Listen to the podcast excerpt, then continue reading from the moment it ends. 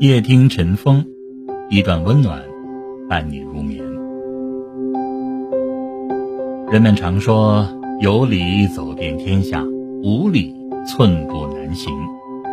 可是现实生活中奇葩无处不在，并不是所有人都是文明人。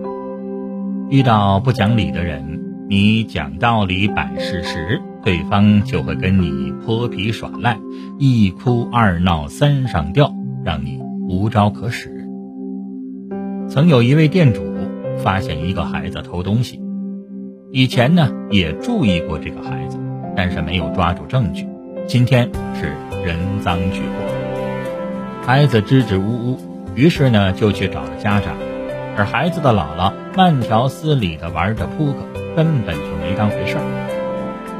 孩子怕被大人说，一不留神就跑得不见了踪影。此时，孩子的姥姥发话，吵着让把孩子叫过来对峙。在场的几位打扑克的老人也趁机的添油加醋，说小孩子不懂事，不用小题大做。面对孩子家长的这种不讲理。店主一个人吵不过，却连个说理的地方都没有。明明是孩子偷东西不对，自己却被几个老人数落一番，怎么想都很是生气。有人说：“你永远说不过一张胡说八道的嘴。”的确，遇到不讲道理的人，你用理争辩，完全是对牛弹琴，白费力气。与其。在与他喋喋不休中恼羞成怒，不如在沉默中保持一份好心情。遇到不讲理的人，不必费心解释。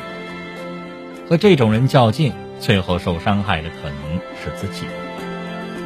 有过这样一个故事：两个人吵了一天，一人说三乘八等于二十四，另外一个人却非说三乘八等于二十一。相争不下，告到了县衙。县官听罢，把那个说三乘八等于二十四的人打了二十大板。那人不解，于是便问原因。县官解释：“你跟一个愚蠢的人都能吵上一天，不打你打谁？”那人听后恍然大悟。之后，他告诫自己的孩子。不要跟不讲理的人讲道理，因为即使是错的，对方也能说成是对的。为人处事，遇到和自己认知不同的人，不必强行融合。曾经有这样一个问题：如果碰见无赖、毫不讲理的那一种，你一个劲儿的说“你打我呀，你打我呀”，我该怎么打他？还？不用不负法律责任呢。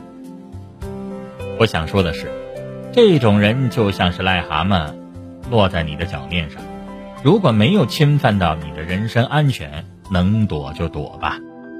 很多时候，面对不讲道理的人，我们选择沉默，不是因为理亏，也不是因为畏惧，而是为了节省精力，减少矛盾，远离祸事。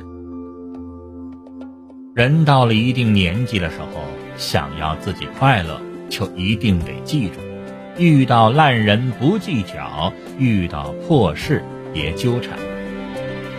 有这样一句话：如果你遇到的是猪，你就不用跟他谈思想，因为他关心的只是饲料。对此，深表赞同。曾有过这样一个实验。两个杯子当中，一个装满了水，一个装满了可乐。如果分别把泡腾片放在两个杯子里，水杯里的水还是那么多，而另一个杯子里的可乐却溢出去很多。这个实验告诉我们，反应越大，损失也就越大。生活中遇到脾气暴躁、不讲道理的人，如果你不去理他，也就不会有损失。可如果你跟着他一起生气，就只能跟着一起吃亏。有过这样一幕：一家人带着孩子去菜市场买菜，路过一家水产店，小孩子非常贪玩，就用手去抓鱼，结果鱼挣扎跳到了地上，小孩子一紧张，头就碰到了柜台的边上，划了一个大口子。孩子的妈妈见状，不分青红皂白，就对这个商户破口大骂，要求商户赔钱。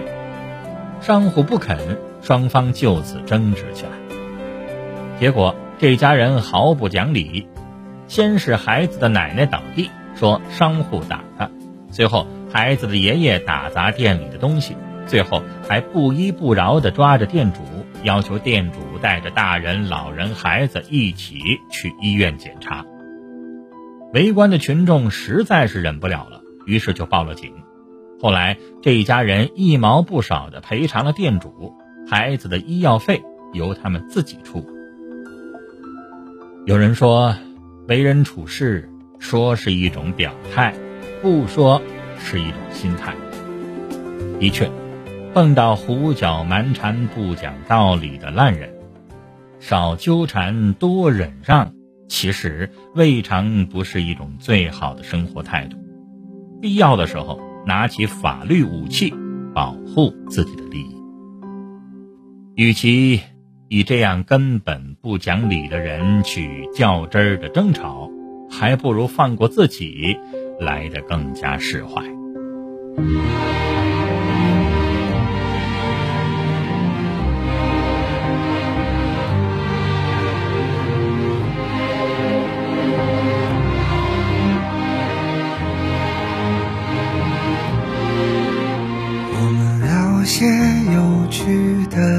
情，别把气氛弄得如此低沉。我知道这几天你心烦，每个人都活都不简单。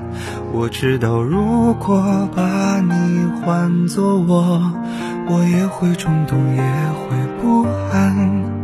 即使天塌了，还有我在身边，没有什么不解的难。外面纷纷扰扰。里面乱乱糟糟，我们别再闹了。这个冬天依然很冷了，我们靠在一起好吗？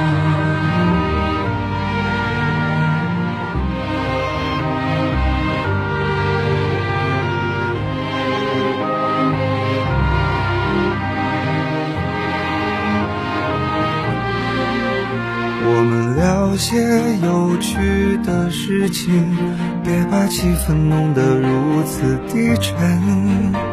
我知道这几天你心烦，每个人的活都不简单。外面纷纷扰扰，里面乱乱糟糟，我们别再闹了。现实生活本来已很累了。你的手给我吧，外面纷纷扰扰，里面乱乱糟糟，我们别再闹了。这个冬天依然很冷了，我们靠在一起